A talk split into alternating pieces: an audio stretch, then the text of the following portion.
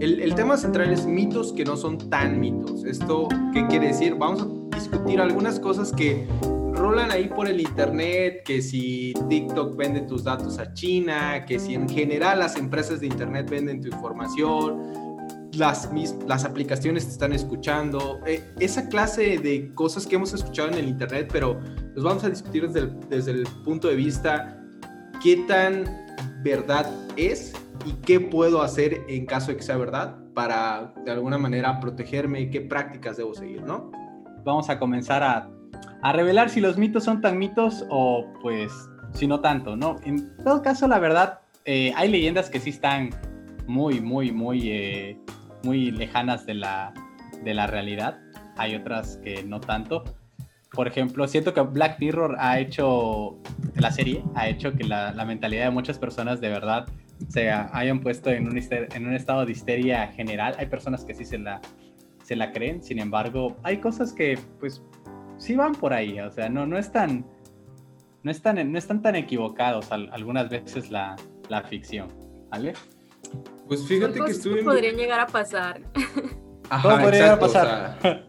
sí, sí, sí, sí, sí tienen como un fundamento las cosas que pasan en Black Mirror de que no estamos tan ahí, pero sí hay como ciertas bases para creer que en el futuro podría pasar, ¿no? Eh, digo, yo no lo he visto, no sé si Sally la ha visto, pero yo no la he visto, pero hoy que estuve investigando para el, tema, vi que en realidad sí hay como un fundamento de cosas que hay en la tecnología actual.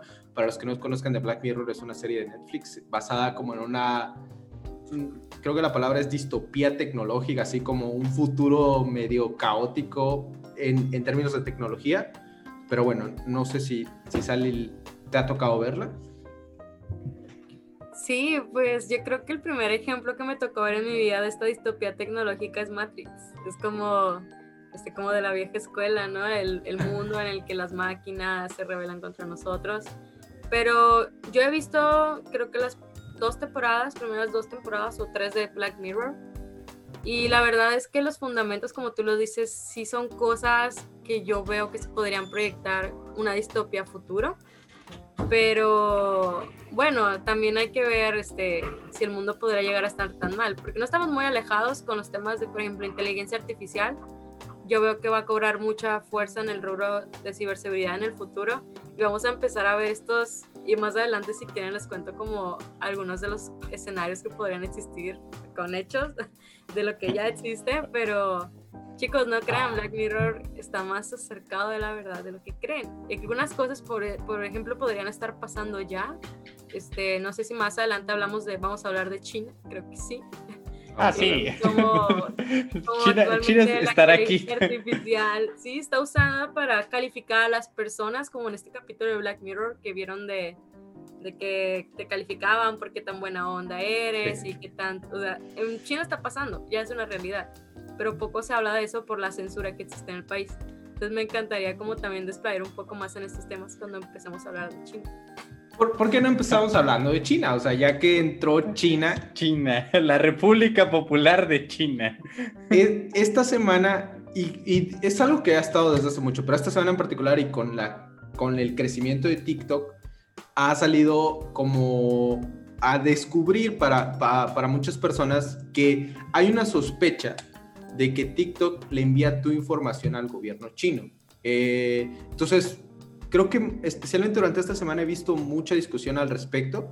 Por ahí en el chat apóyenos con una manita levantada de emoji si usan TikTok eh, para ver cuántos están dentro de este grupo preocupado de personas de saber si su información está eh, llegando a, a China, ¿no? Primero les doy algunos datos acerca de TikTok. Es la empresa, la startup más eh, cara, digamos, con mayor valor en todo el mundo, vale 78 mil millones de dólares.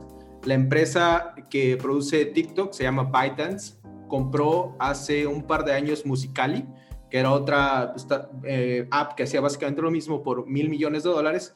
Y bueno, ha crecido un montón, especialmente en esta, eh, durante este periodo de pandemia. Y pues ¿Qué, sabemos? ¿Qué sabemos de que, de que si TikTok eh, en realidad le está enviando nuestra información al gobierno chino o si peor aún se está usando como una herramienta de espionaje por el gobierno de China. Pues em, ya han habido liqueos, o sea, cuando hay un leak quiere decir que la, la aplicación, este, pues de alguna manera filtra datos de sus usuarios. Ya han existido casos de vulnerabilidades que se han explotado y que se han visto comprometidos los datos de los usuarios. Entonces, por ese lado, yo creo que todas las aplicaciones han tenido leaks y todos los usuarios hemos sido dañados por este hecho. Pero también otra cosa, este, cuando ustedes me dijeron que iban a hablar de TikTok, me encantó el tema porque yo personalmente una vez intenté instalar TikTok, vi que todos lo usaban. Abrir el respaldo de TikTok, no te preocupes. Yo todo el día estoy diciendo audios de TikTok. Mi esposa está harta de mí, de verdad. Yo estoy harto de ti. Todo, de todos, la gente cercana está harta de mí por TikTok. Bueno, continúa, Sal. No, sí, de hecho, si te fijas, los top de música actualmente en Spotify, por ejemplo, son puras canciones de TikTok. Entonces, el éxito de esto es increíble. Ya este, está comercializando incluso con artistas para este, posicionar sus canciones dentro de la plataforma para que estas canciones empiecen a crecer en los charts. Pero es otro tema. Este, bueno, me voy a registrar, voy a ver qué tal con la aplicación. Y mi primera sorpresa fue que dije, este, bueno, me da flojera darle mi correo, mi cuenta de Google. Voy a iniciar sesión con mi Twitter, me voy a registrar.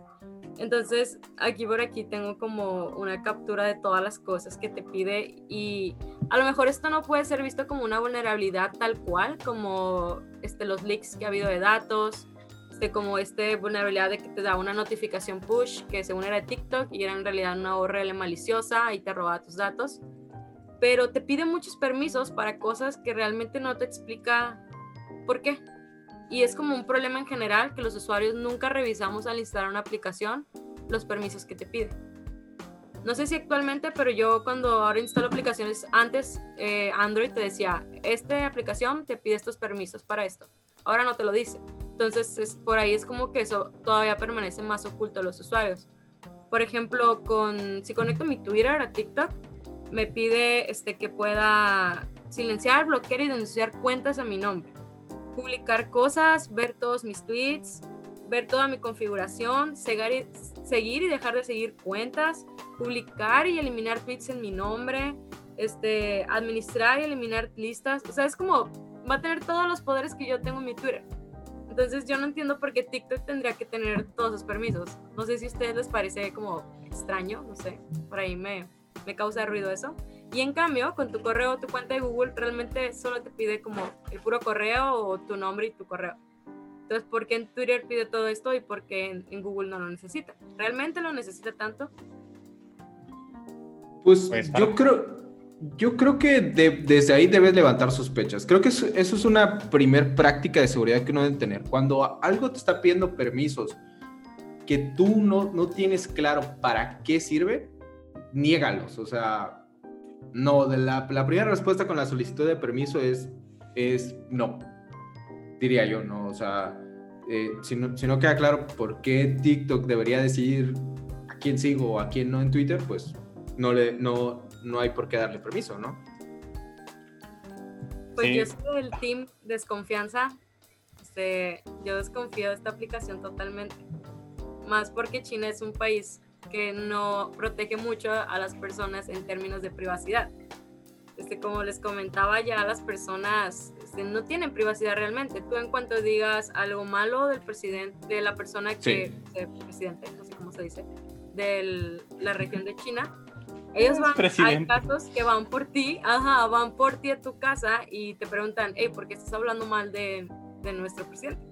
O este, también ya ves que con inteligencia artificial lo reconocen, o sea, tú no puedes salir a la calle sin que ellos sepan, tanto con este, los dispositivos que tienen de reconocimiento de, rostro, o incluso traquean tu celular, o sea, todas las redes están intervenidas. Siempre saben dónde estás, qué haces, te puntean de acuerdo a tu, a tu comportamiento y con ese puntaje incluso te pueden negar salir del país. Un país que hace eso con la privacidad de sus ciudadanos, que son las personas que debe proteger, ¿cómo crees que también va a proteger tus datos en una aplicación? O sea, esa es... mi opinión personal, ¿no? Pero no estoy diciendo que tengo pruebas China es malo. no tengo pruebas, pero tampoco tengo dudas. no, yo creo, creo que casi a nadie le, le, quedan dudas acerca de lo que representa el, el fascismo, el gobierno de, de China hacia las personas. De hecho, esto se vuelve, digamos, popular ante el mundo porque entra en una clase de conflicto con Estados Unidos y ahora es muchísimo más notorio. Esto en China ha pasado desde hace años.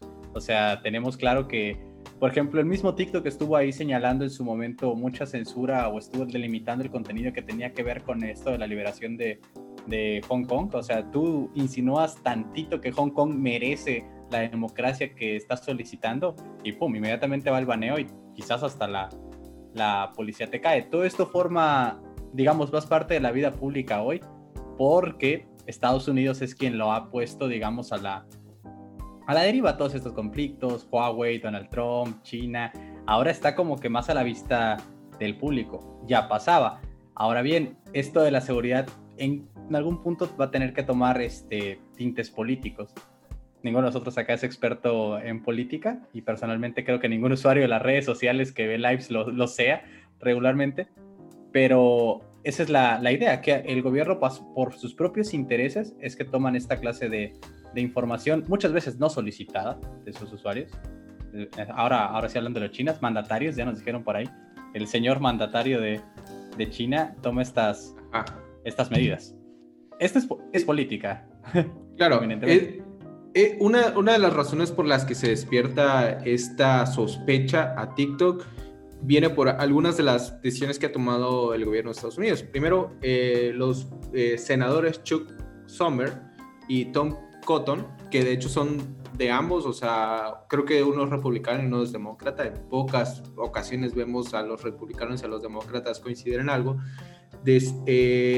están promoviendo una ley que prohíba a cualquier celular del gobierno de Estados Unidos tener instalado TikTok. Y ellos justifican, nuevo, ni siquiera ellos han puesto pruebas sobre la mesa de que aquí están los logs, aquí está la parte de código que envía los datos a China, pero ellos decían, es una compañía china que por lo tanto eh, tiene la obligación de adherirse a las leyes chinas lo cual le otorga al gobierno chino acceso a toda esa información que se está acumulando en eh, TikTok. Básicamente en China el gobierno le puede solicitar a cualquier empresa de tecnología de internet datos y ellos no se pueden negar, o sea, no pueden decir, no pueden apelar como en Estados Unidos pueden apelar en China. Libertad. Entonces, eh, básicamente bajo esa premisa dice, bajo el simple hecho de que estén bajo las leyes de China, hace que la información esté ahí vulnerable, ¿no?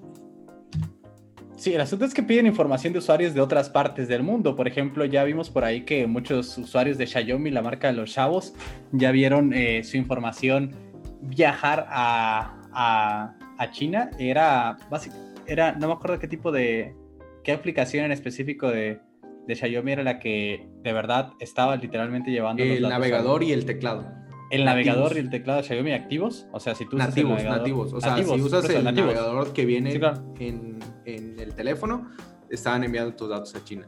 eso producto ya chino, es, esa norma de producto chino, información de China que aplican ellos, pues es comunismo al fin y al cabo. O sea, eso es como que un poco complicado. Aquí es donde las personas deben eh, tener un poco más de, de digamos, eh, conciencia a la hora de elaborar un juicio si de verdad ese asunto de la relación calidad-precio de la que tanto hablan las personas ahí, los fans de, de Xiaomi, Huawei y todas estas cosas, si de verdad quieres entrar a este juego. Este asunto de la relación calidad-precio, hay una norma en el Internet y es que no hay nada gratis, siempre se paga. Y esa diferencia de precio la estás pagando pues con la información.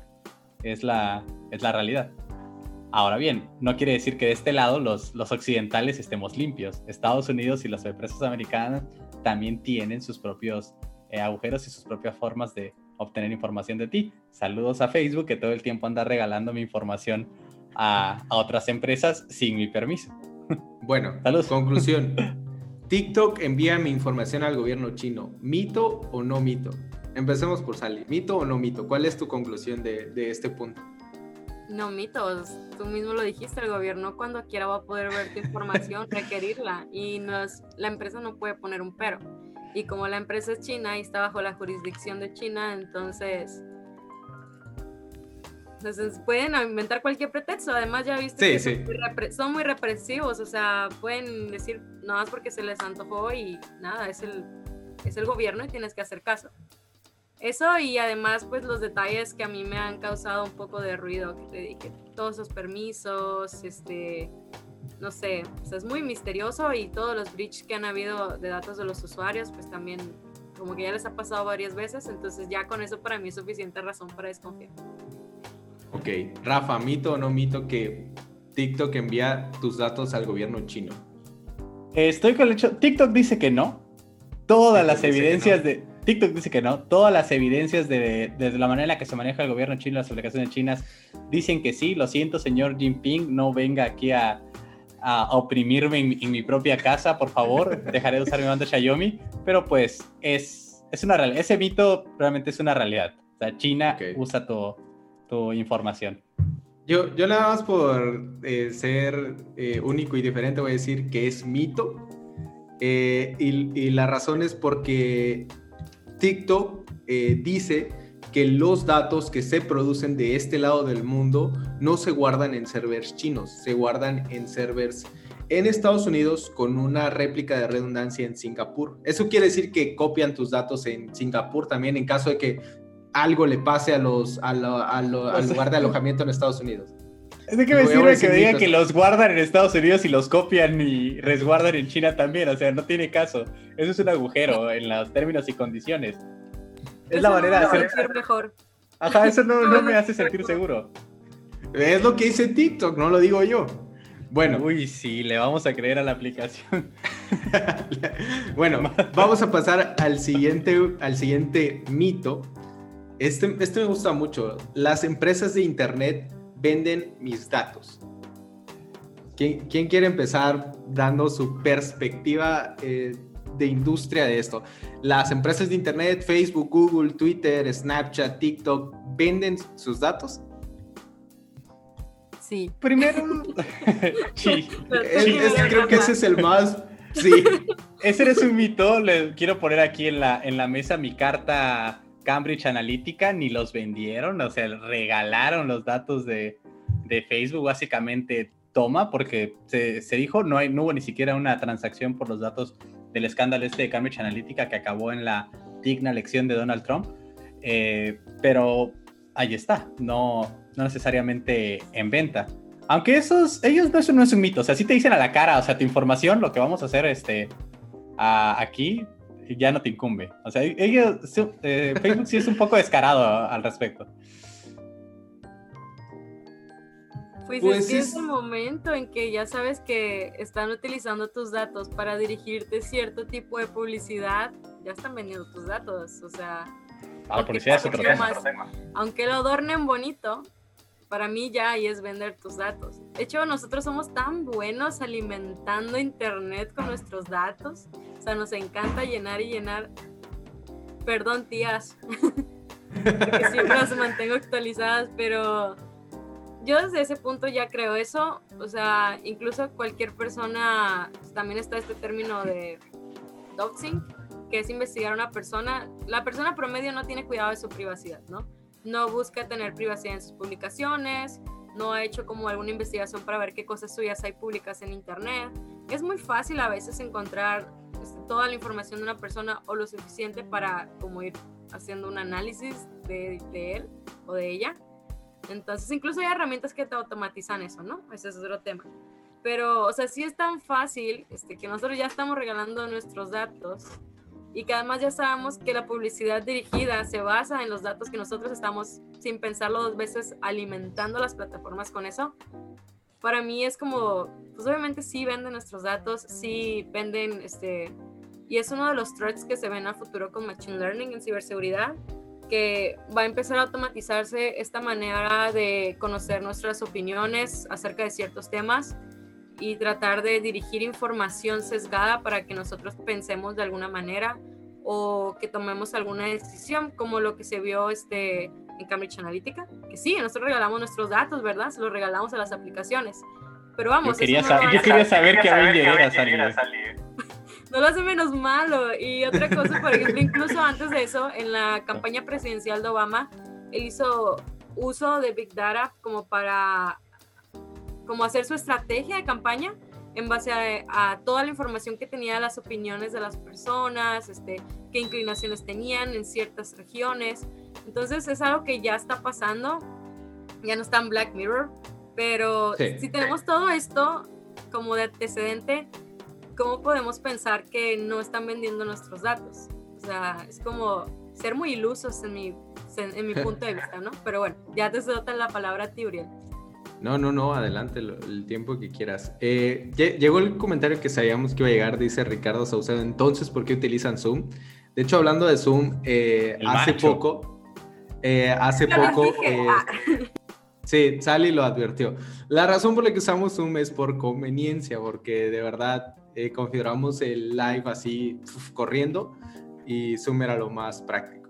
Pero bueno, hablando de Zoom, eh, que de hecho en este show hemos hablado muchas veces mal de Zoom. Eh, en, aquí estaba ni tan mal, ni tan mal. Eh, ya lo perdí. Ah, ah, sí, Motherboard, que es la sección de Vice, una revista digital muy popular, descubrió recientemente que Zoom enviaba datos desde la aplicación de iOS a Facebook, utilizando el sistema de autenticación eh, con Facebook. Y eso es una de las cosas que es muy importante identificar acerca de Facebook. Cada vez que tú como desarrollador web, digamos, insertas ese botón de me gusta de Facebook o que le integras inicio de sesión con Facebook a tu aplicación, le estás entregando información a Facebook. Eso es un hecho. Facebook utiliza esas dos herramientas para extraer información de páginas que no son eh, la suya. Y Zoom lo estaba haciendo. Y de hecho, en las políticas de datos de Zoom estaba explícitamente dicho que ellos compartían información con Facebook. Eh, ya lo quitaron, pero eso es que volvemos a lo mismo, nada en el Internet es gratis. Cuando, como decía alguien aquí, la famosa frase de que cuando algo en el Internet, no, cuando no te están cobrando, el producto eres tú.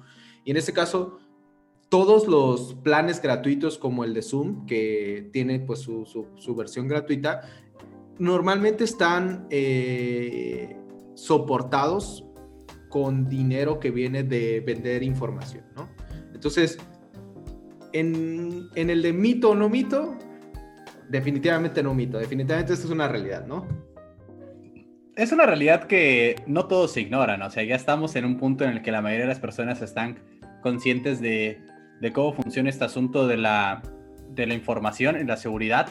Ahí sí bien de cada uno, ya viene de cada uno la decisión de a quién le vas a dar o qué información vas a dar o de qué manera o en qué, digamos, qué tan descarado vas a, hacer al respecto. Igual vemos aquí que si usan Zoom y demás, pues bueno, ya está. Luego vamos a hablar de, de Zoom, ahí Zoom y su ridícula campaña de los 90 días de la seguridad para eh, maquillar un poco la, la, opinión pública, porque es la realidad. Zoom está en un trabajo, está ganando millones por la pandemia, pero también necesita, digamos, limpiar su, su imagen al término de la seguridad. Ya queda de ti, más o menos en este punto, entre en la cuestión orgánica de una persona que qué es lo que le terminas de dar a, la, a las personas y de qué manera y de, y de qué forma, ¿no? Por ejemplo, ok, una foto tuya en tu nombre y demás, tú vas todavía, ¿no? Pero si vas a hacer la clase impertinente que pasa a través de las redes sociales, fotos de sus tarjetas, así y demás, pues ahí ya es negligencia tuya, ¿no? Entonces es, aquí es donde vamos a, a establecer la, la diferencia. Hay cosas de facto que ya conocen de ti, no les des más, no les des más de lo que tendría que haber, eso diría yo. Entonces, yo estoy con ustedes, no es ningún mito, es una realidad, realidad que no debemos ignorar, pero pues que también tenemos que lidiar con ella. No, sí, de hecho, pero también hay que tener cuidado con pensar, hay una gran diferencia entre una vulnerabilidad de seguridad y que nosotros no tengamos cuidado con medidas de seguridad. Porque también salió por ahí mucha gente que decía que el hecho de que alguien entrara a tu llamada y empezara a proyectar cosas, este, el Zoom booming era una vulnerabilidad de Zoom. Y no, lo que pasa es que tú, si publicas una foto del ID o el link de tu reunión y tu reunión no tiene una contraseña de acceso, pues obviamente puede entrar quien quiera a tu reunión y empezar a ponerte cosas ahí. Pero Zoom es el malo.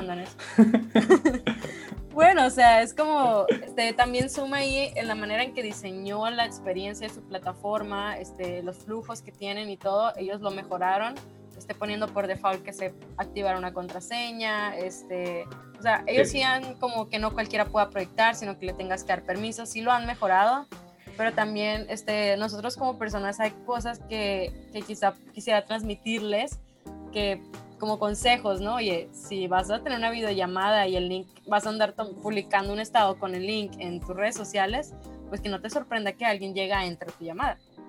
Es como los que le toman una foto a su tarjeta de crédito o a su tarjeta de, de débito.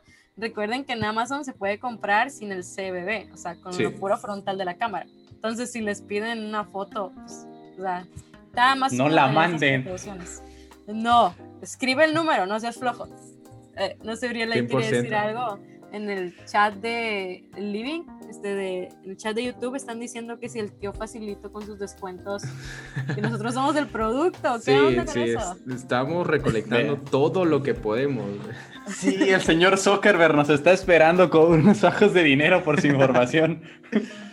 Eh, pues para eso No información no, de no pago es de necesario ustedes. vender datos.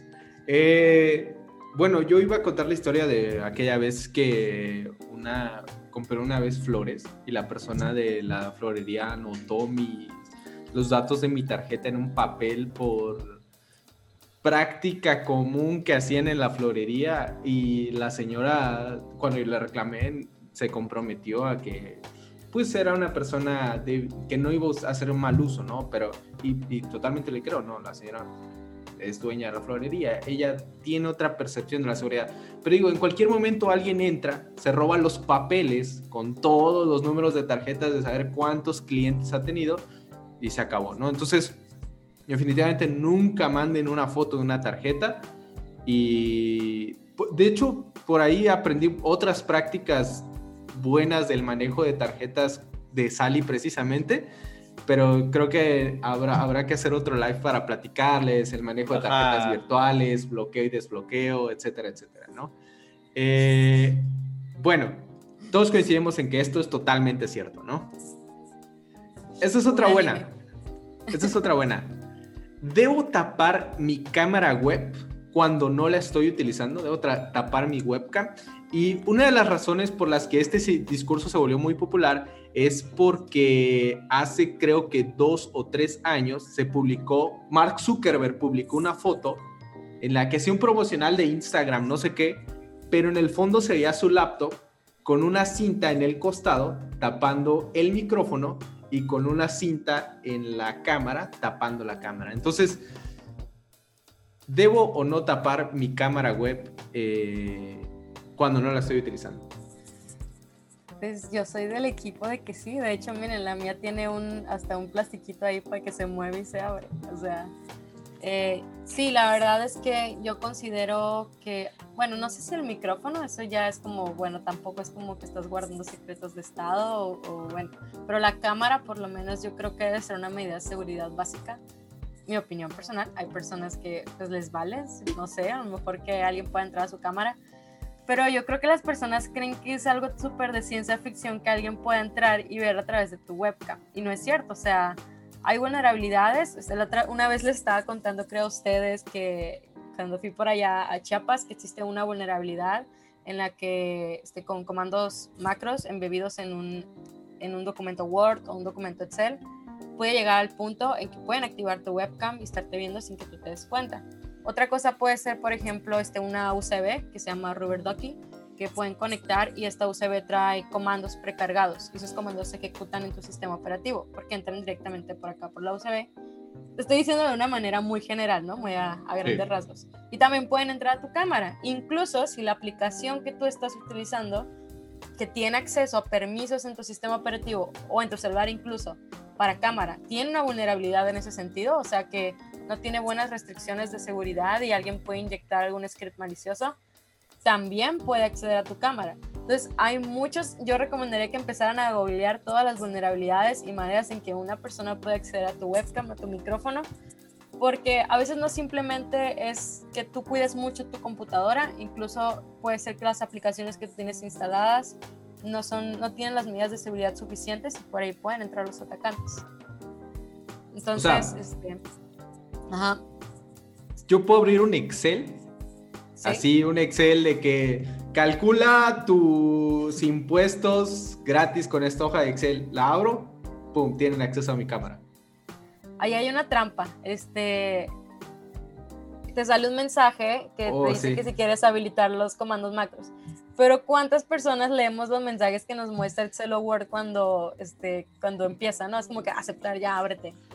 o sea, ya, yo nomás quiero utilizar el sis- O sea, es como cuando este, instalamos una aplicación y le damos siguiente, siguiente, siguiente, acepto, ya. Entonces la mayoría de las personas no ven esto y simplemente lo activan porque no tienen ni idea de qué es eso. Creo que este, ya se parchó ese problema, pero si tú tienes una versión vieja de, de este, de este programa o un sistema operativo que todavía soporta y utiliza eso, entonces este, si no actualizas tu sistema operativo, en este caso Windows, pues sigue siendo vulnerable. Aunque esto siga existiendo y ya se conozca, tienes que actualizar tu sistema. Entonces sí, este, Sí. ese link de calcula este, cuántos años, de no sé, algo así, o calcula tus impuestos. Sí, así, cu- ¿cuánto tengo que pagar en un préstamo que dice 12% anual? Hay un montón de Excel de eso. Y lo Sí. descargas y pum, ya. ahí quiero dar un, un consejo desde mi punto de vista. Este, cuando ustedes no estén seguros de un archivo antes de abrirlo o antes de des- desencriptar este, el zip o lo que sea, antes de este, descomprimir más bien, perdón la palabra, vayan a Virus Total, cárguenlo ahí y esa página les va a dar, Oh. esta página les va a decir si este archivo es malicioso o no. O sea, es una de las bases de datos más grandes que este, personalmente cuando yo trabajé en research de malware, este, yo vi que lo utilizaban para hacer toda la investigación, etcétera. Entonces, vayan a virustotal.com, carguen ese archivo, incluso puede ser una aplicación, una APK, puede ser un PDF, puede ser un Excel, y la, aplica- la misma aplicación te dice, te clasifica si qué porcentaje hay de que esa aplicación o de que ese archivo sea malicioso.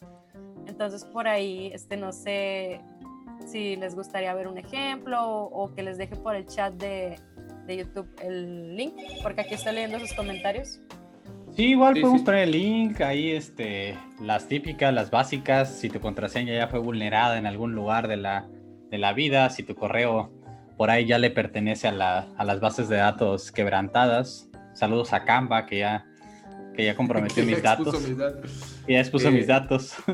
Sí, ahorita, ahorita que nos pase el link, igual eh, lo puedes dejar en YouTube y ya yo los copio para pegarlo en los demás chats para la gente de Facebook y para la gente de Twitch que también están al pendiente de, de eso, ¿no?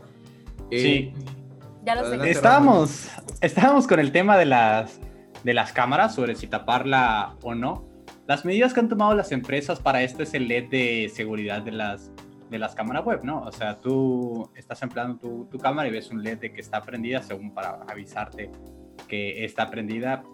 Por muchos, por muchas personas en alguna parte del internet, este LED es medianamente simbólico, es testimonial eh, sobre todo en sistemas operativos Windows. Se supone que Apple ha tenido un poco más de, digamos, de, de fuerza en este tema, pero comprobado por muchas personas, se puede activar tu cámara web de tu computadora sin necesidad de, de prender el LED de, de seguridad de confirmación. Tampoco se confíen en el, eh, en el foquito.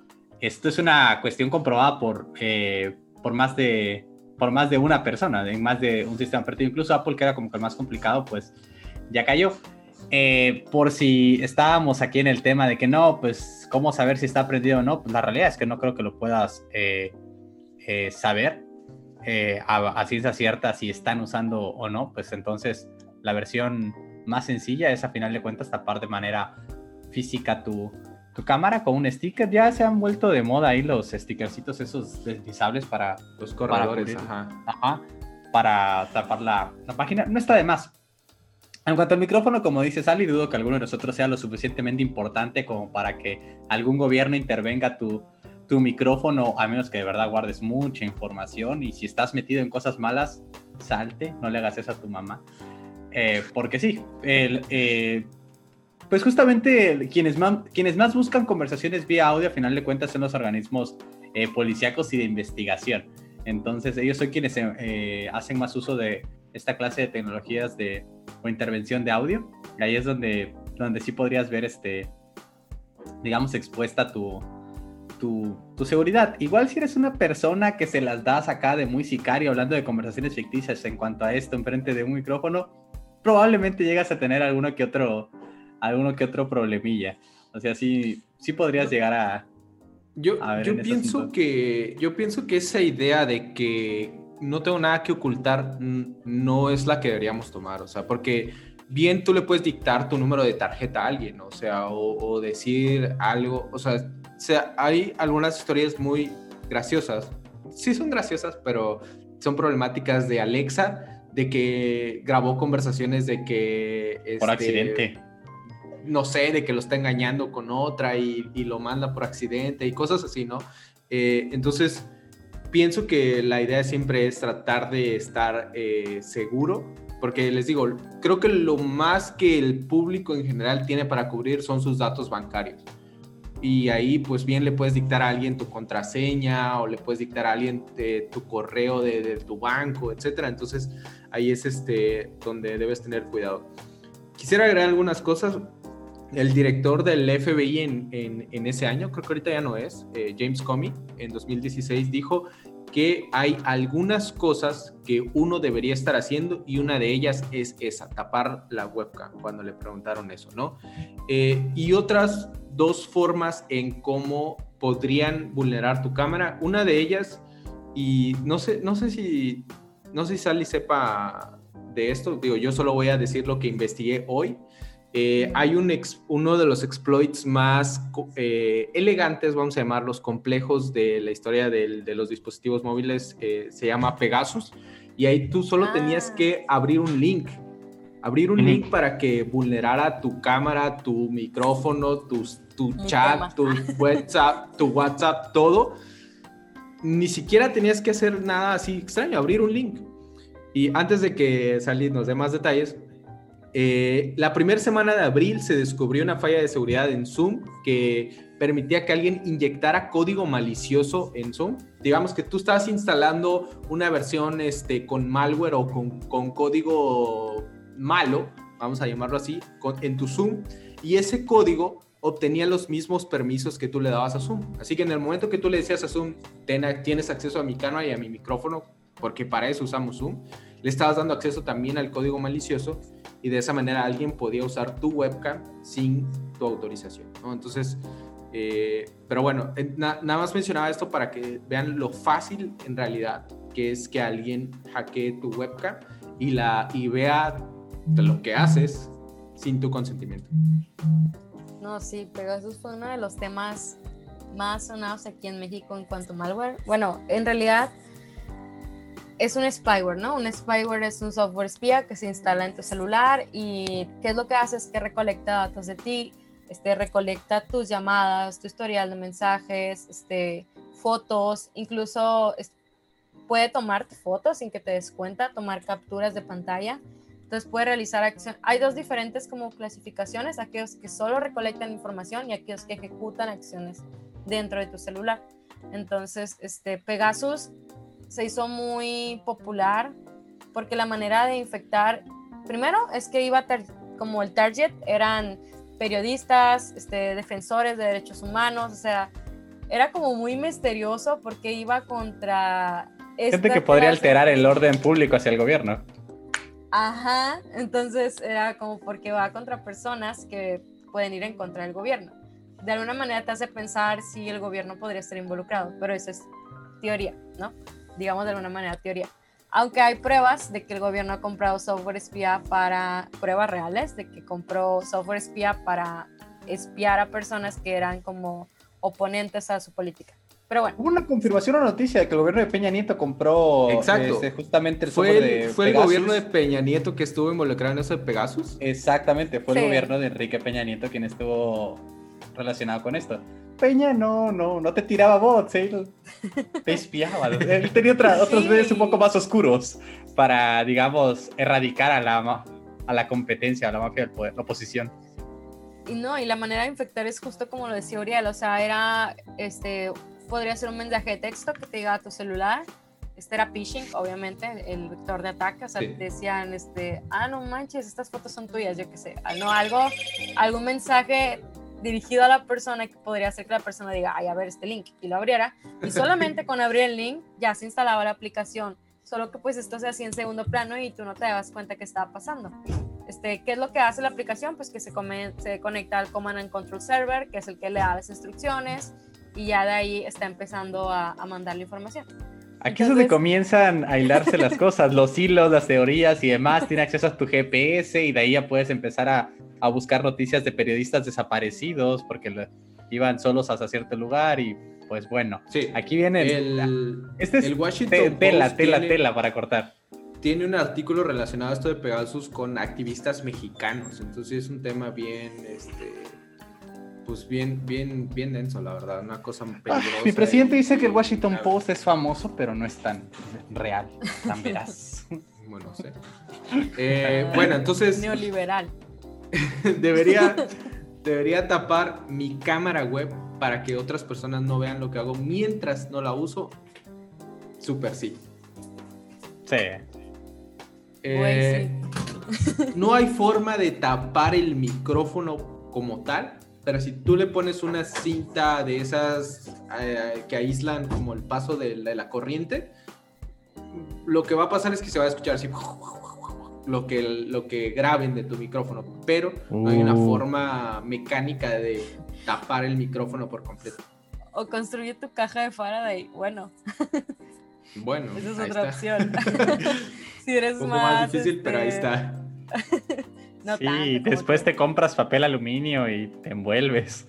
Por ahí hay un, hay un reporte de Hacking Team este, de, derechos digitales que habla más del tema, que igual ahí podría poner el link para las personas que se quieren documentar de cómo el gobierno está comprando o compró en el pasado software espía para atacar a ciertos opositores a su política.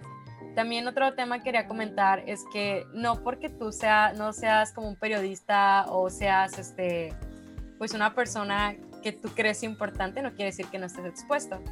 Durante un proyecto secreto, eh, me puse a analizar algunas aplicaciones que son desarrolladas por el gobierno mexicano.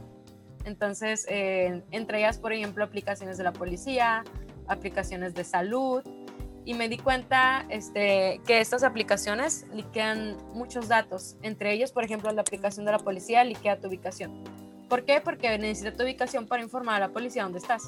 Pero la ubicación muestra las coordenadas GPS en texto plano. O sea, si tú instalas un proxy, que es como una cosa que está en medio de tu señal, puedes ver las coordenadas. O sea, yo lo probé y lo puse en Google Maps y era donde yo estaba exactamente. Entonces fue como, wow, o sea, es una aplicación de la policía mexicana donde tú estás confiando que la van a usar para ayudarte. Y si una persona te hace un ataque man in the middle, puedes sacar tu ubicación, ¿no? Es un ejemplo. Otra cosa es que este, la aplicación de salud revelaba datos personales. Yo puse como mi CURP y todo eso, que es un identificador mexicano único. Y me di cuenta que revelaba datos de salud míos, como si tenía padecimientos graves o, o mi estado de salud actual. Entonces fue como, ok, si ya te has puesto a analizar alguna vez que estas aplicaciones que está desarrollando tu gobierno realmente son seguras, encriptan tus datos, este, utilizan ciertos factores de autenticación seguros. Yo lo analicé y de las de todas las aplicaciones que analicé en toda Latinoamérica, México fue el que salió peor. Lo siento.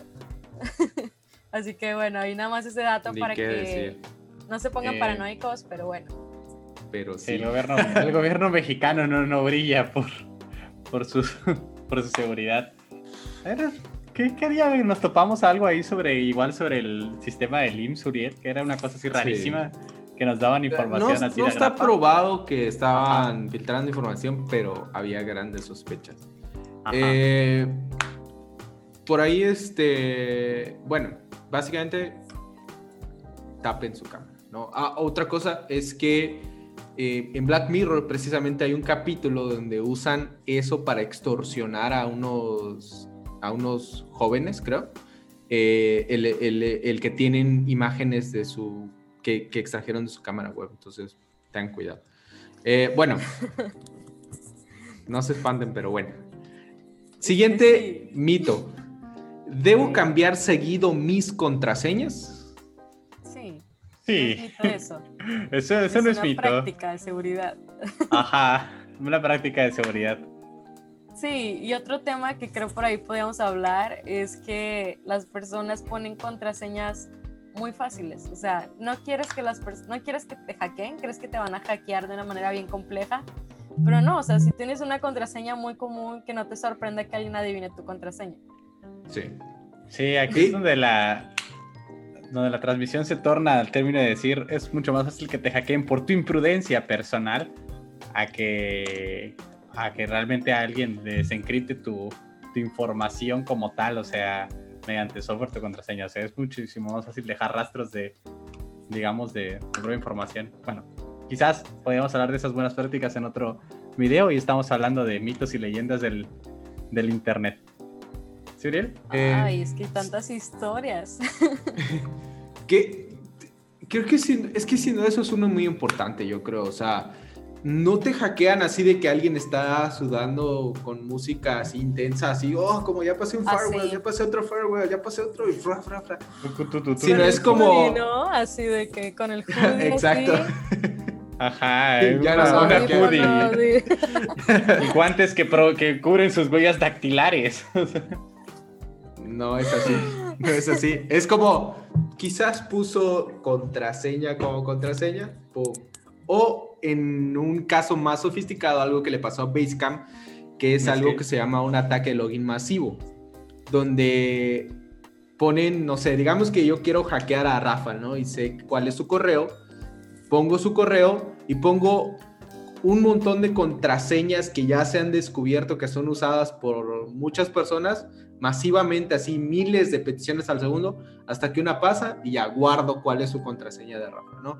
Eh, no sé si quieras dar más detalles acerca de esto, Sally, antes de que demos otros datos de por qué es Sí. muy inseguro dejar la contraseña. Claro que sí, este, esto que tú dices, de hecho, es un ataque de fuerza bruta. ¿Qué es lo que haces? Que, o una, bueno, más bien es un ataque de diccionario, en tu caso, porque un ataque de fuerza bruta es tomar todas las combinaciones, por ejemplo, si yo sé que el campo de contraseña es de cuatro dígitos y que tiene que ser numérico, para mí es muy fácil ver todas las permutaciones de los números y si la aplicación no te bloquea los intentos, entonces puedes probar todas las combinaciones hasta que des con la contraseña correcta.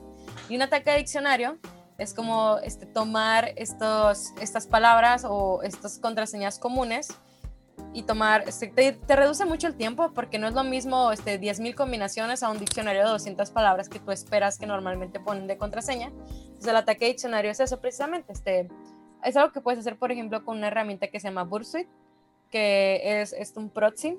Entonces ahí este, puedes este, intervenir el request, que estás, no sé si me estoy poniendo muy técnica, pero si ya ves que cuando tú mandas tu contraseña a algún lado se va en forma de una petición. Entonces con Bursuit puedes intervenir esta petición y repetirla una y otra vez, pero agarrar el campo de la contraseña y ponerle todas las Oh. combinaciones de contraseñas y mandarlo una y otra vez hasta que la respuesta que te dé el servidor sea una respuesta de 200, que es la contraseña correcta. O más bien, este, pues depende cómo esté construida la aplicación, ¿no? A veces te va a dar como un, un error o a veces te, te va a mostrar como una URL que te demuestra que es la contraseña correcta, no lo sé.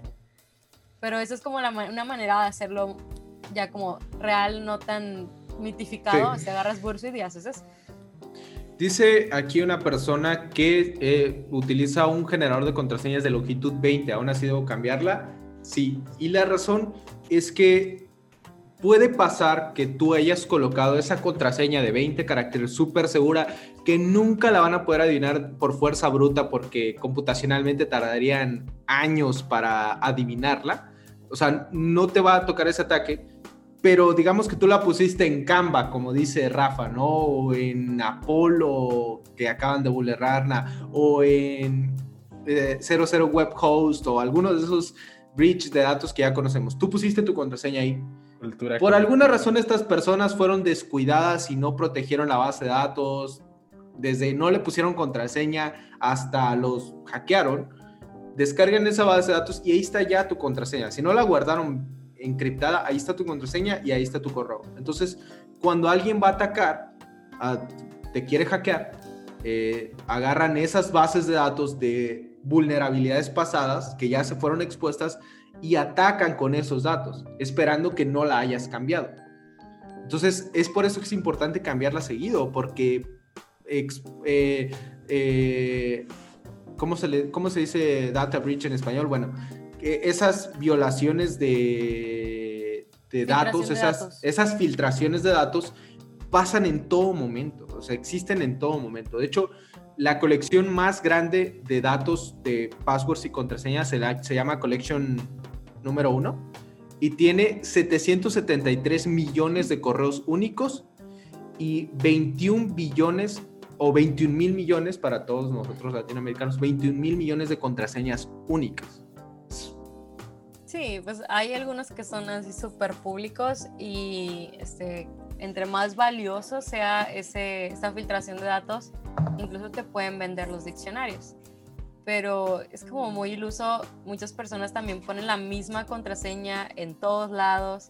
¿Y qué es lo que pasa? Que pues si se liquea en una de tus cuentas y encuentran tu correo y tu contraseña, pueden linkear eso este, e irse a todas tus plataformas. O igual, si yo este, adivino tu contraseña o te hago un phishing y encuentro tu contraseña de una red social, pues me voy a todas y pongo la misma contraseña y, y, no va a ser tan difícil. Entonces también ahí queda mucho de la parte del usuario, de la concientización y de la parte de educación de derechos digitales que hay. Sí, o sea, este, sabes que tienes derecho a tu privacidad y que tú también debes, o sea, es un derecho y una obligación cuidar esa privacidad. Pero claro que no se invierte, pues el gobierno, de combate al gobierno invierte en las cosas que sí, este, que la gente coma, no sé.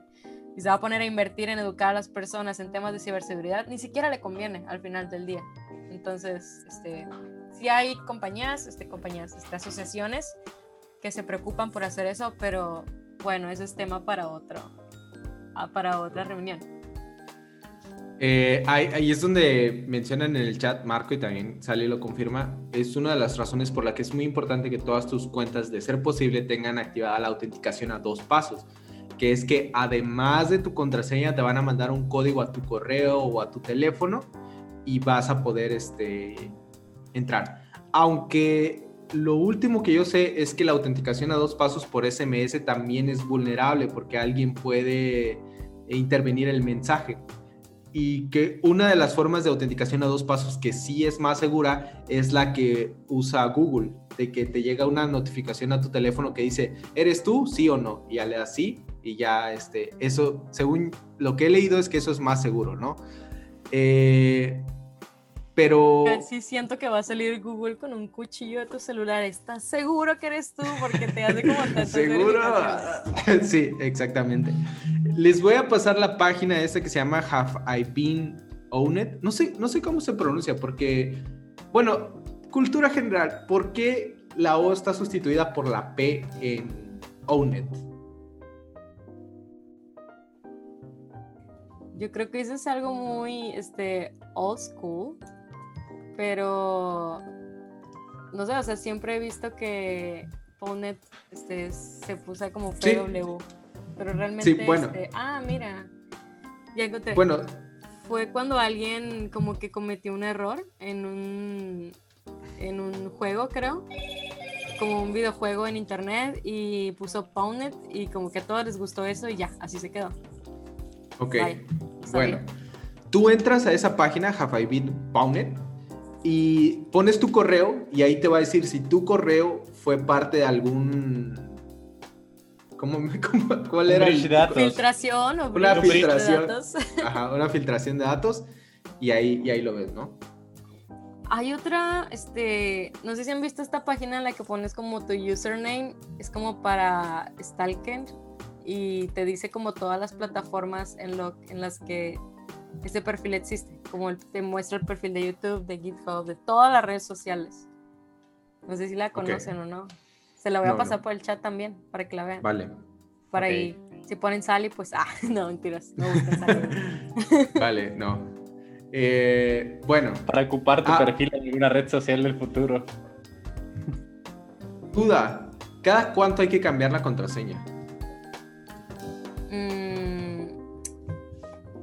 Pues no sé, yo las cambio como cada tres meses. A mí se me hace como un buen lapso de tiempo, depende de qué sea la contraseña. Si es una contraseña este, de tu correo o es una contraseña de, de un juego nada más. Este, si es algo crítico, o sea, algo como muy importante para ti, que como la contraseña de tu app bancaria o tu correo, yo creo que cada dos o tres meses estaría bien que la cambies. Yo uso un gestor de contraseñas. Hay opiniones encontradas al respecto. Hay personas que no Oh, confían en esto. eh, hay personas que se les hace mu- mucho mejor. Porque igual incluso los gestores de contraseña pueden tener filtración de datos. Entonces es como peor. Entonces, bueno, este, yo sí te lo uso un gestor de contraseñas, pero porque pongo contraseñas muy complejas y como Sí. que de repente es como que me voy a acordar de cada una que puse, no creo. Yo en eso sí confío en Google, o sea, yo dejo que Google las guarde. Es, eh, digo, es un gestor, es de Google y Sí. seguramente ahí el, el riesgo es de privacidad más que de que se vulnere. Pero bueno, Pues yo lo único que no pongo en mi gestor de Google es mi cuenta de Google. o ya. Es como, sí, ajá, pero sí yo creo que la mayoría de mis cosas que tienen contraseñas muy complejas utilizo el gestor de Google. Es el que yo prefiero, prefiero más que los demás. Yo pienso que es más, más cuestión de gustos, porque al final del día, pues no hay nada, no hay sistema que sea 100% seguro. Sí, es una lección que todos se tienen que llevar. No existe nada que no se pueda vulnerar, no existe nada que no se pueda atacar, que no pueda tener una filtración de datos. Entonces trata de no brindar muchos datos, de no regalarlos, de perdida que le echen ganas para tener tus datos. Varias personas comentan ahí que prefieren confiar en las aplicaciones de software libre que en las empresas y así. Pues, las vulnerabilidades están en todas partes. O sea, pero es cada quien decide la manera en la que en la que ocupa, dirían los regios, la, digamos, las herramientas. Alguien pregunta por ahí qué gestor de contraseñas recomienda algunos de ustedes. Pues ya dijeron, algunos de Google. Igual no sé, Sally, si recomienda otro gestor de contraseñas. Pues KeePass es bueno, yo utilizo el de Google, pero te- tengo entendido que también KeePass es, está chido, o sea, es como yo te dije, cuestión de gustos. Sí, según yo también eh, One Password es muy popular.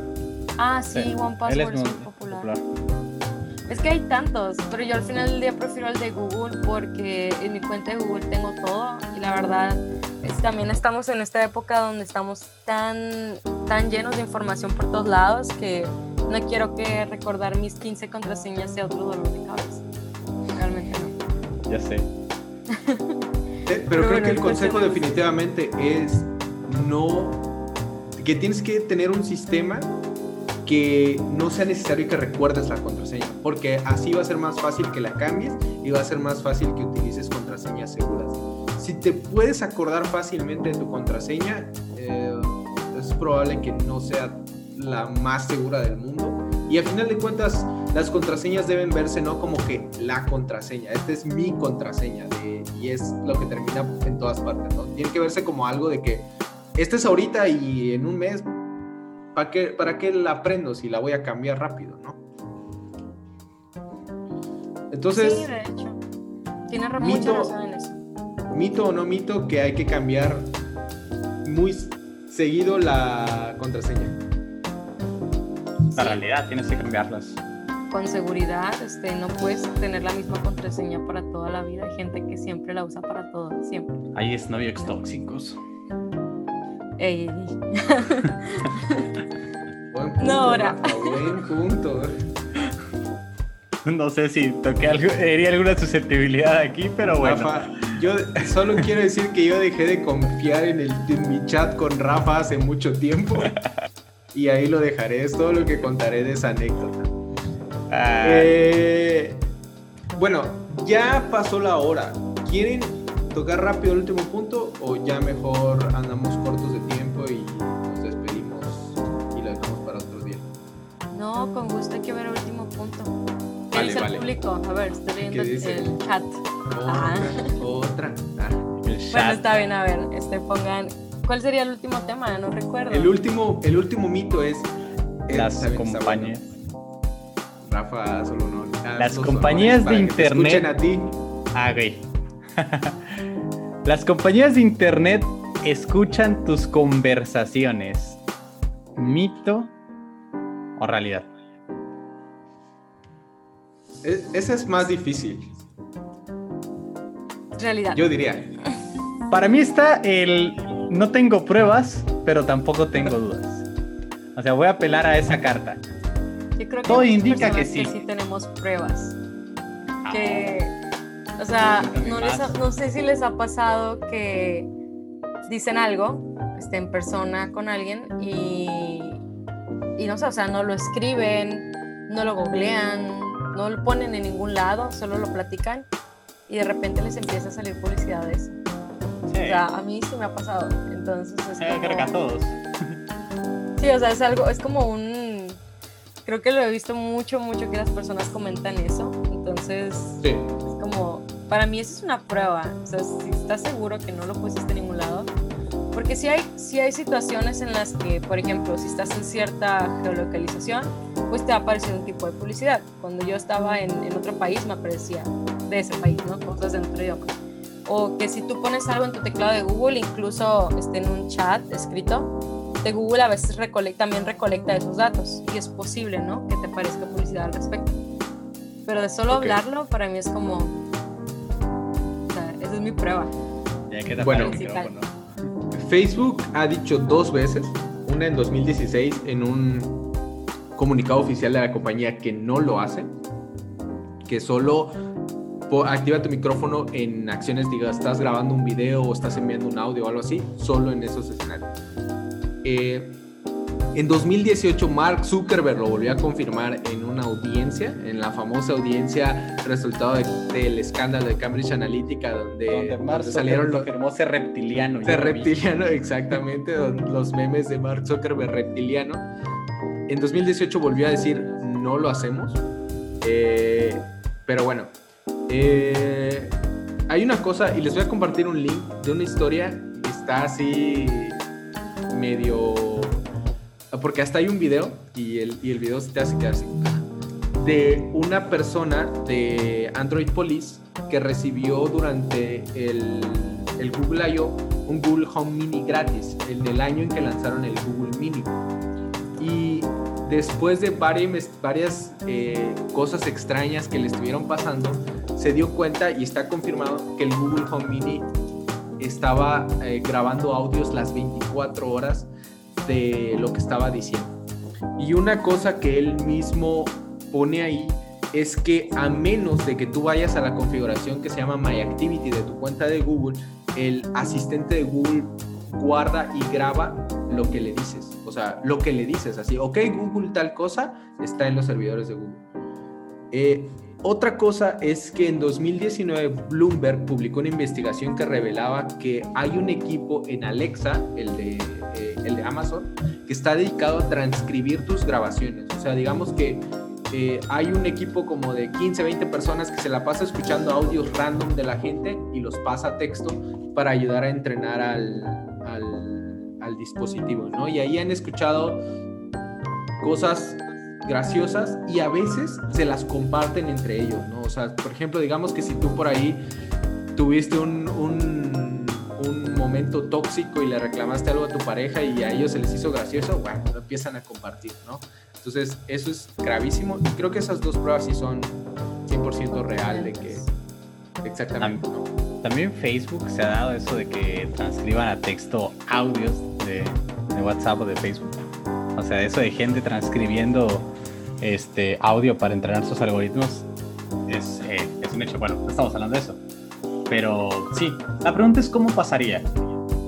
Nuestro micrófono está abierto, le damos permisos, hay permisos debajo de las aplicaciones que no autorizamos pero que existen en, en funcionamiento. Son los, los asistentes de voz. Por ejemplo, los asistentes de voz están escuchando aunque no les digas ok Google. Creo que va más por ahí el, el asunto de cómo, cómo se nos escucha. Se supone que lo que pasó con este Google Home Mini es que estaba defectuoso. El Google Home Mini introdujo, exacto, así como salió. Ah, claro, sí, estaba mal. Eh, tiene, tiene una opción para que no solo lo actives con el hotword, como le llaman ellos, que normalmente es OK Google, así activas el asistente. Si no lo activas, el asistente no debería grabarte. pero este Google Home Mini introdujo un tap, que si tú le das así tap, empieza también a, a, a escucharte. Entonces este estaba defectuoso el, el tap y, y, se activaba así de que porque pasaba el aire o, o las vibraciones del audio o, algo así. Pasaba el aire. No, no, no, sé, o sea, es lo que dijo Google. Sí, el aire pasa todo el tiempo. Pero estuvo, está muy padre la historia y ahí les compartí el link en el chat a las personas porque esta persona cuenta que no sé si ustedes hayan tenido algún problema con Google, pero Google es, es una empresa que tú no puedes contactar a Google, o sea, no hay un equipo de soporte en Google, eso, eso es un hecho, no hay soporte en Google, todo está automatizado, tú no puedes contactar a una persona directamente en Google si tienes un problema. Chiste es que él les escribió diciendo, mi Google Home Mini está haciendo esto, bla, bla, bla, bla, bla, bla y dice, bueno, voy a esperar. Y a los 10 minutos le contestaron. Era un viernes en la noche y alguien de Google un viernes en la noche fue por el dispositivo. Y ese mismo viernes en la noche, después de que habían ido por el Google Home Mini, trajeron a, trajeron a alguien de otro lado, viernes en la noche, a que revisara en ese momento el Google Home Mini. Entonces dice este, este dude de Android Police que se lo tomaron súper en serio, o sea, que, que viernes en la madrugada estaban ahí revisando el Google Home Mini. Pero bueno, ahí, ahí queda defectuoso, no defectuoso, qué pasaba, ¿no? Bueno, es que con todas las pruebas que tú dices es difícil negarlo. O sea, yo siempre, no sé, quizás es que ya no confío de nada, pero es que yo siempre he desconfiado de todos los sistemas de inteligencia artificial que aprenden de ti para mejorar entonces, esta clase de dispositivos agarran de pretexto que están aprendiendo del usuario para poner las cosas que le gusta o sí, o sea, desde un punto de vista bonachón, o sea, del mundo ideal, ay, sí, qué bonito, aprende de mí, me va a dar las cosas de acuerdo a mis necesidades. Pero es el problema de la inteligencia artificial que tiene esta dualidad, que pues bien y mal. Entonces, este, yo desde ese punto ya desconfío, ya desconfío que hay algo que no es humano, está aprendiendo de mí y todo el tiempo está escuchando lo que hago. Yo lo veo así. Y bueno, yo tengo Google Home, pero cuando estoy en un lugar donde hay un Google Home, para mí es como que ya tengo suficiente con mi celular, o sea, o, con mi computadora para ya sentirme mal, como tener un dispositivo de inteligencia artificial que aprende de mí, que no sé, o sea, cómo está programado, y que me está escuchando todo el tiempo no me suena como muy segura. Pero bueno, y con todo lo que tú dices, este, pues perdona al público si los hice sentir mal. Ah. Cuando dicen que su vida no es tan importante para el gobierno, este, quizá no es importante en el punto en que se van a ir a buscarte a tu casa y, y investigarte profundamente, pero sí es importante en el punto en que quieren obtener inferencias generales sobre la población o ciertos sectores, cómo piensan, este, cómo pueden utilizar esta información. O sea, yo eso sí lo creo. Yo no me creo tan importante como para que venga el FBI a mi casa, pero sí para que tengan un registro de mí por si las dudas o por si quieren hacer como una, pues alguna inferencia general. Está siendo famosilla esta niña, vamos a investigarla. Ay, uy, pues, pues, mira, no tiene que llegar a tanto. Cuando salió el escándalo de la, de la NSA, eh, que es la agencia de de, espionaje de, Estados Unidos, pero, pero dedicada al, apartado tecnológico. Eh, bueno, el chiste es que ellos han hackeado hasta modems, ¿no? Y, y, saben un montón de gente. Ahí mismo salió que hay mucha gente que utilizaba las herramientas de la NSA, que trabaja en la NSA para espiar a exnovias, para eh, acosar mujeres, para esa clase de cosas que, que, son muy peligrosas cuando una persona tiene demasiada información acerca de otro. Entonces, eh, hay muchos escenarios donde, aunque no seas como tal alguien peligroso para el gobierno, eh, exigir privacidad es importante. Y, y, otro de los puntos es que si nuestros derechos. Yo creo que en la medida en que las personas vayan entendiendo más el riesgo en el que nos encontramos este, frente a estos dispositivos, no que nos dejamos de usarlos, no que nos recluyamos en una montaña, en una cueva, pero sí que seamos capaces de entender los riesgos y exigir más derechos de privacidad, este, más políticas de protección, aplicaciones que este, siquiera les importa poner medidas de seguridad básicas. Entonces yo creo que en la medida en que esta información se vaya difundiendo más, las personas vamos a poder exigir más. Porque ahorita solo es como que nosotros que sabemos de tecnología, entendemos, leemos noticias, nos ponemos paranoicos, imaginamos escenarios que pues realmente no, para mí no son distópicos, sino que son opciones de cosas que pasan, pueden estar pasando o podrían pasar. O sea, no es como imaginario. Este tiene sus ah. bases. Si el contexto de vida social empeora, muchas de estas cosas podrían llegar a suceder. O sea, digamos, la ética al uso de la tecnología va, va a disminuir. Yo les decía a Auriel y pues también, también con Sally cuando platicamos acá que es como que cierta responsabilidad nuestra que conocemos un poco, pues que vayamos transmitiendo esto a las personas, las tías, las mamás, por ejemplo, mi mamá furibunda de que no le paso una foto de mi tarjeta para que deposite demás, de verdad se enoja un montón, pero esa clase de, de cita se pone de verdad enojona, pero es la realidad, o sea, tenemos este asunto. Para concluir, ¿nos escuchan? Sí. Uriel, tú y yo estábamos hablando de cursos hoy en la mañana de repente. estábamos hablando de una idea de hablando, de la que, por cierto, no vamos a hablar porque es revolucionaria. Ajá, exactamente. Eh, vamos camino a ser millonarios. Exactamente, vamos camino a ser millonarios. Y, y, nos empezaron a mostrar, eh, bueno, a Rafa le empezaron a mostrar ads, a Rafa lo escucho. Eh, a mí. Acerca de eso, sí, sí, exactamente, es verdad, o sea, pasó. Pero Mark Zuckerberg en la audiencia dijo, y digo, no es que yo le crea a Mark Zuckerberg, solo les estoy diciendo qué dijo. Es el tipo que tapó su micrófono. Hay una foto. Exactamente. Oye, sí es cierto. ¿Qué, ¿Qué le da credibilidad a Mark Zuckerberg decir que no nos escuchan si tiene tapado su micrófono? Bueno, él, él sí sabe a quien podrían hackear. Sí, pero nada le da credibilidad a Mark Zuckerberg. Él, llegó a la conferencia y dijo, ¿es usted culpable? Él dijo, no. Y así fue, más o menos. O sea, la, esa audiencia con el, con el Senado. Casi, casi como bueno. esta personita que le preguntó a la tele, ¿está usted mintiendo a la nación? Así pasó en nuestra audiencia. Bueno, el chiste es que es, parece que es un hecho, ¿no? no. Seguro, no. Eh, bueno, así queda entonces. Ese era el último mito de que teníamos preparado para el central del día de hoy. Y, por ejemplo, alguien ponía un testimonio por ahí de que él hacía sus búsquedas de cositas en Mercado Libre en Amazon en ventanas de incógnito, según para que no haya tráfico, no haya cosas y demás, y que igual le aparecían ads y referencias a lo que a lo que él buscaba en su navegador convencional, aunque él había hecho sus búsquedas en un navegador de incógnito en la que teoría esa información. Mira, pues una cosa que pasa con el navegador y con el modo incógnito es que en México no existe la neutralidad de la red.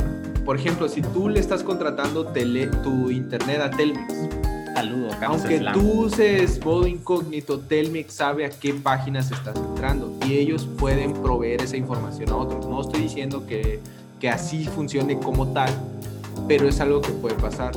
Eh, Mozilla tiene una iniciativa para implementar HTTP, más bien para implementar encriptado a nivel del DNS. Esto quiere decir que las empresas que proveen Internet no van a poder saber a qué páginas estás ingresando porque esa información va a ir encriptada. Obviamente le han tirado un montón de tierra a Mozilla en el gobierno de Estados Unidos para que no se implemente esto, pero al menos en, en, Latinoamérica, donde si, si, en tu país te ofrecen Facebook gratis con tu plan de datos o Snapchat gratis, no existe la neutralidad de la red y aunque uses incógnito o lo que sea, el proveedor de internet sabe a lo que estás accediendo. Sí. Es un muy buen punto, muy bien fundamentado. Bueno, este, pues algo con lo que quieran despedir a la audiencia, un último mensaje, un poco de esperanza o algo para, para la gente antes de que se vayan. Claro que sí, este, pues, mm, como dije, a mí me encantan los espacios donde puedo contribuir con un poco de información, ayudar a las personas a entender esto un poco más. Espero que de alguna manera podrá haber resuelto las dudas o, o, que les haya servido lo que les dije. En general, este, como mi mensaje último es que tampoco quiero que después de ver todo este live se vayan a sentir este, como que me voy a encerrar y a recluir de toda tecnología no se trata de eso, sino que más bien tengan conocimiento de los riesgos de las políticas existentes en cuanto a privacidad de nuestros datos, lo que comentaba Muriel de la neutralidad de la red, o sea, informarnos para ser capaces de exigir, exigir que las cosas sean como se debe y que se respete nuestro derecho a la privacidad. Entonces, nada, pues gracias chicos por invitarme, espero les haya gustado este, mi participación aquí en este espacio. No, fue genial. Eh, pues ya sabes, cuando quieras regresar, pues las puertas aquí están totalmente abiertas, ¿no? Rafa, ¿algo que quieras decir para concluir? Pues gracias por a todos la, la, audiencia por habernos el día de hoy, por participar en esto que es central, una plática de todos. A final de cuentas, la, la conversación la, la, hacemos todos, todos tenemos historias de terror y de pánico sobre estos temas, la hemos estado viviendo. Pues sería lo mismo, no caigan en, en pánico, no se envuelvan en papel aluminio, solamente traten de ser responsables. Eh, aceptar la realidad. aceptar la realidad de que nuestra información puede llegar a ser vulnerada, que en muchas ocasiones ya fue vulnerada en otras, en otras ocasiones por, por empresas, asumir esa realidad con responsabilidad y da, no dar más todavía, no hacer todavía más fácil este tema, creo que es responsabilidad de todos, no seamos obvios, no seamos torpes en el, manejo de, nuestra, de nuestras contraseñas, sobre todo nuestros datos bancarios, etcétera. Y pues si tienen la, la posibilidad de explicarle a alguien más cómo funciona esto, pues la verdad, la verdad háganlo. Eh, sobre todo hay que estar conscientes, así ya todo lo que hacemos se hace de manera, es un asunto pues ya que sale de nosotros, ¿no? Pero no es como que alguien lo haya hecho en nuestra cara y no nos enteramos. Gracias Ali por aceptar nuestra invitación a este tu programa, puedes volver cuando tú quieras, siempre y cuando lo hagamos, porque a veces somos medio inconstantes, y yo, pero pues vamos a, vamos a, a, ponerle más, más ganas a, a, esta central. Gracias a todos los demás, les dejamos por ahí el video, va a quedar grabado en YouTube, en Facebook y en todas, en todas partes. Sigan en Twitter a los twisters que tengo junto a mí en esta pantalla denles mucho cariño y aprecio. Sí, pues eh, insisto, muchas gracias, como dice Rafa extender la invitación para que compartan el live.